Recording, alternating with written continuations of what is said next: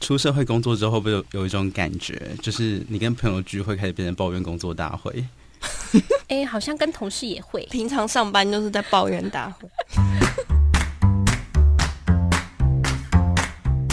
欢迎收听，别叫我文青。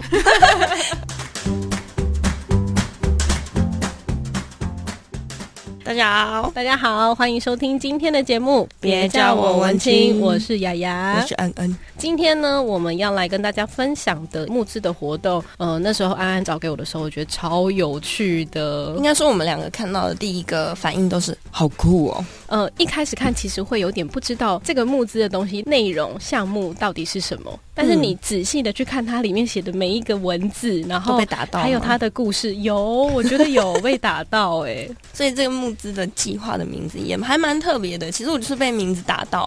因为它就是叫最噔噔的一年。最登登的一年，那个那个空格就让你自己去填空。嗯如果是你，你你会想要办一个最什么样子的一年？就可能会有什么最最疯狂的一年呢、最闪亮的一年？ 最闪亮的一年之类的，反正那个任何形容词都可以替换，因为每一年都是。很不一样的体验，对，嗯，那我们今天就特别邀请到发起这个计划的 life coach Jacob，嗯，对这个 life coach，我刚刚听到的时候，我觉得很像那个《森林之王》里面的飞翔导师，人生导师，，对，这个人生导师呢，他其实会算是分析吗，或者是带着你去感受你在人生当中很多的疑问，然后甚至是让你自己有一些对话。我自己想象的，我自己想象的 life coach 就是。可能在你很迷惘的时候，会有一个人陪你聊聊，然后找到你的方向。不过，我觉得还是我们请深入其中的人来跟我们直接介绍，可能比较具体一点。是的，欢迎我们的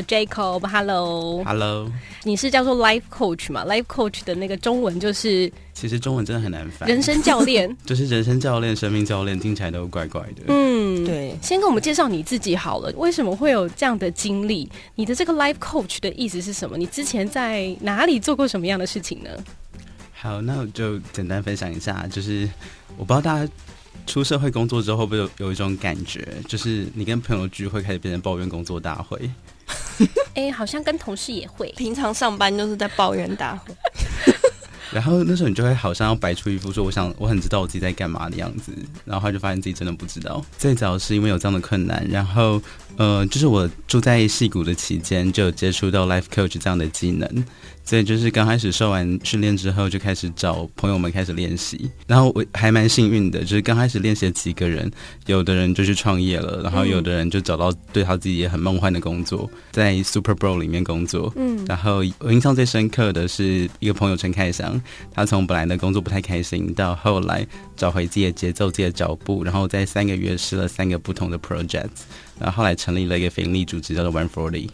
这个 life coach 的这个课程，它主要内容是什么啊？到底训练了你们什么东西然？后怎么进行？ Life Coach 其实本身比较像是一系列的对话技巧，它有先从聆听开始，到嗯怎么样去抓脉络。然后很多时候，它并不只是是听别人说的东西而已，而是他讲的时候的语气、他的反应，就是你真的很兴奋或者你很犹豫的时候，那是听得出来的。对，然后如果你有抓到那个当下，然后再就会开启下一步，就是比较深入的对话。是自己跟自己的对话，对不对？有点像嗯智商师吗？它有点像，然后最大的差异是，咨商师可能比较多是想要协助你恢复到一个健康跟正常的状态，嗯，然后以 coach 来讲，都是你可能是有一点点小感冒的感觉，嗯但你心里面又很想到自己的下一个阶段、下一步，那我们怎么样？就是从现况，然后一步一步，哪些具体可以行动的事情，可能三四个行动之后，你就觉得生活的感觉变得很不一样。嗯，对哦，所以会有一系列的问题丢给要反思自己的人，对不对？。对，大概有七成的时间都是他在说，然后 coach 可能只问大概三成左右的时间而已。那通常他们大概会跟你分享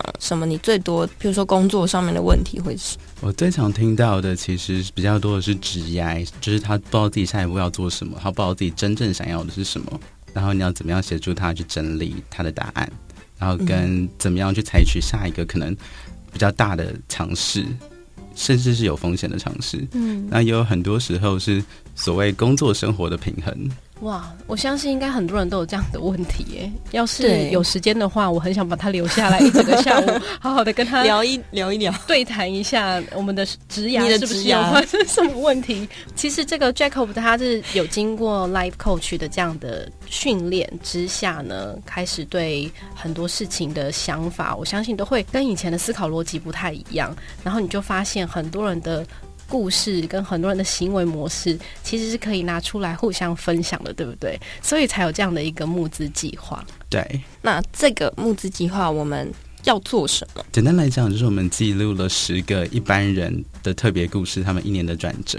然后我们会希望来看展的人可以从当中找到你自己很有共鸣的地方，可能是你遇到的烦恼，或是你真经历的盛况。但因为你可以看到他们比较快节奏的缩影，所以你就会知道说，诶，这边原来还可以这样子做，嗯，原来这里我并不是觉得孤单的。然后后来又会发生什么样的事情？很可能你这样的过程中就想自己的生活，就马上可以找到接下来自己可以怎么做，或重新认识现在自己真的很在乎的是什么。嗯，刚刚其实那个 Jacob 有在私下有先跟我们讲到有三个很重要的步骤，第一个是你最在乎的是什么，请大家先思考一下。如果现在只有你一个人的话， 你好好的想一下当下最在乎的是什么。然后第二个是我能做什么，第三个是还有什么会发生。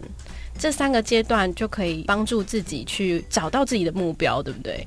呃，可以这么说。然后这三个问题比较多是出现在 coaching session 的可能不同的环节，可能是一两个小时之间，就是突然一个瞬间，他眼神亮起来。然后很可能我自己的经验里面都跟这三个问题的关系都蛮大的，因为当你开始去确定说我现在最在乎的是什么，你原本觉得很困难的选择就会变得很清晰。嗯然后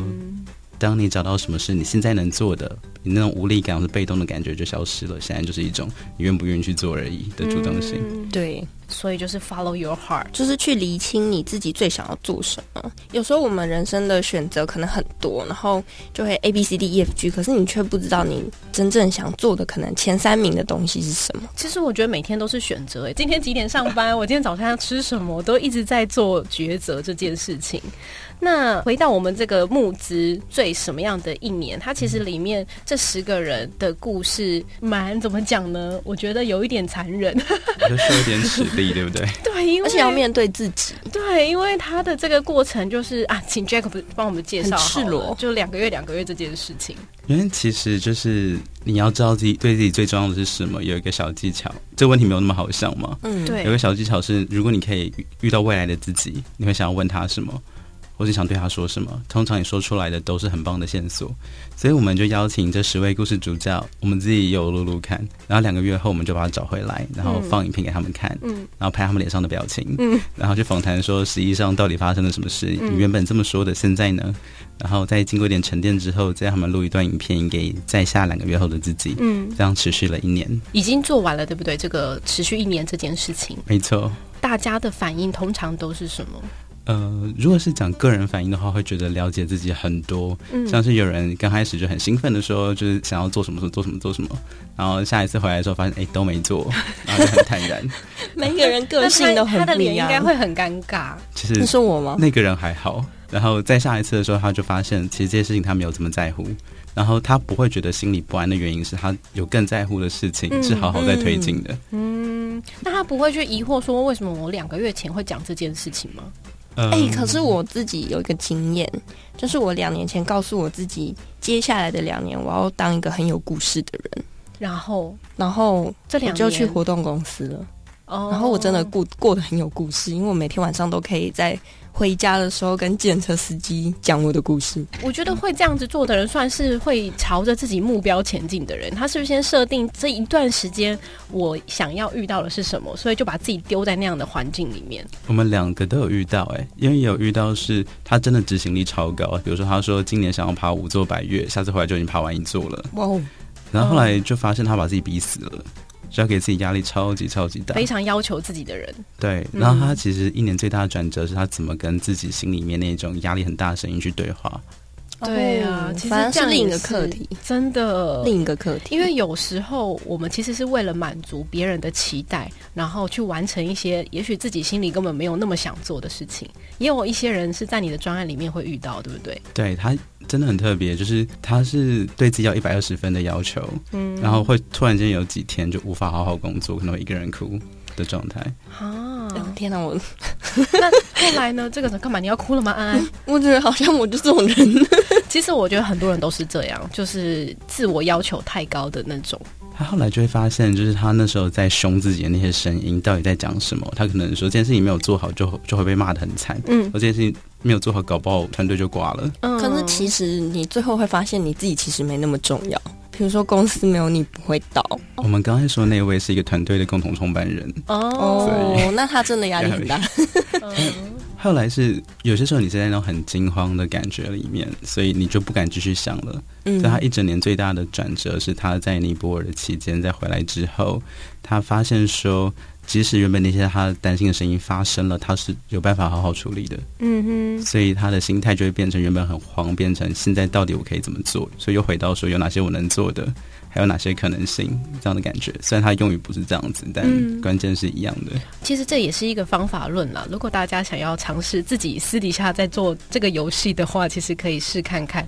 搞不好你可以现在先录个影片，然后两个月后再回来检视自己，在没有你们的监督之下，通常没有我们的监督之下，你就只会录一次，然后看一次，然后就没有然 后了。被发现了。因为真的有人是这样子的， 真的有人就想说，好，我回去做这件事，结果就录了一次而已，是不是？有人跟我们这样分享，对。哦，所以还是要有一个 life coach 啦。就是监督你，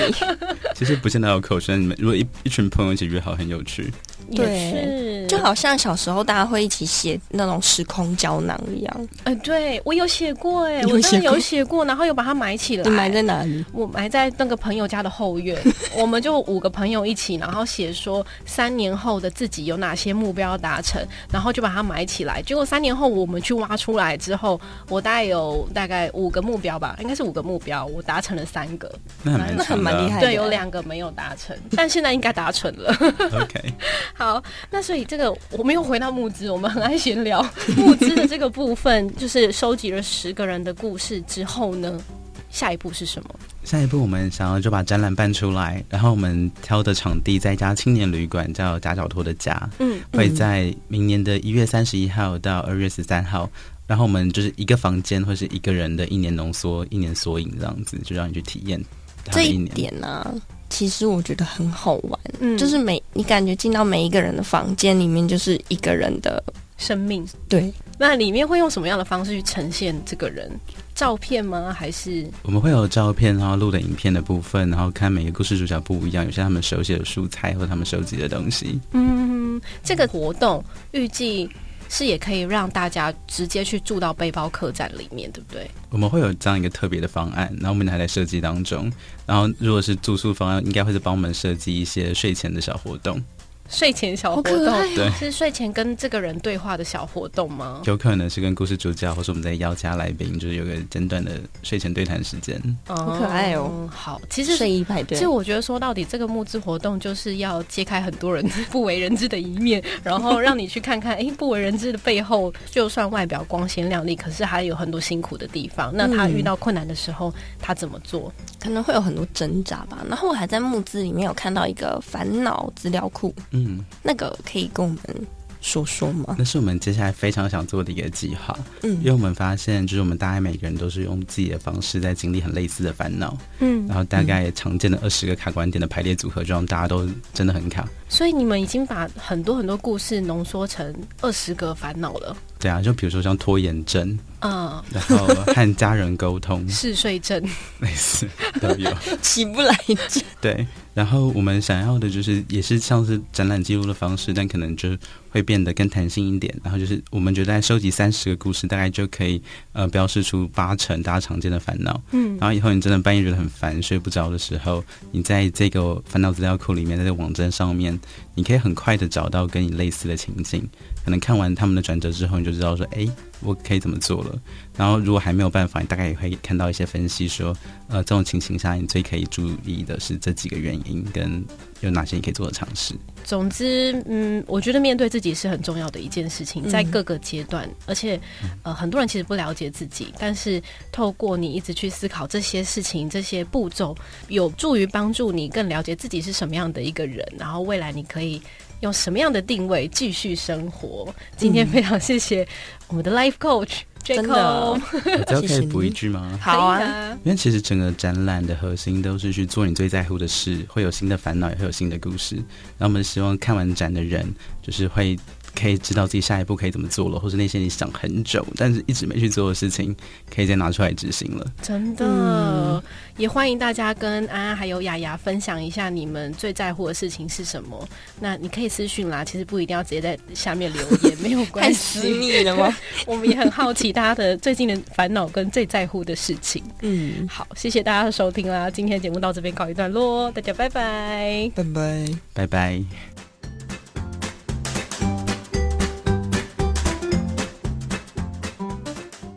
喜欢今天的节目吗？别叫我文青，粉砖跟 Podcast 同步开张喽！想跟我们分享或是了解更多节目当中提到的展览募资活动资讯，就来找我们吧。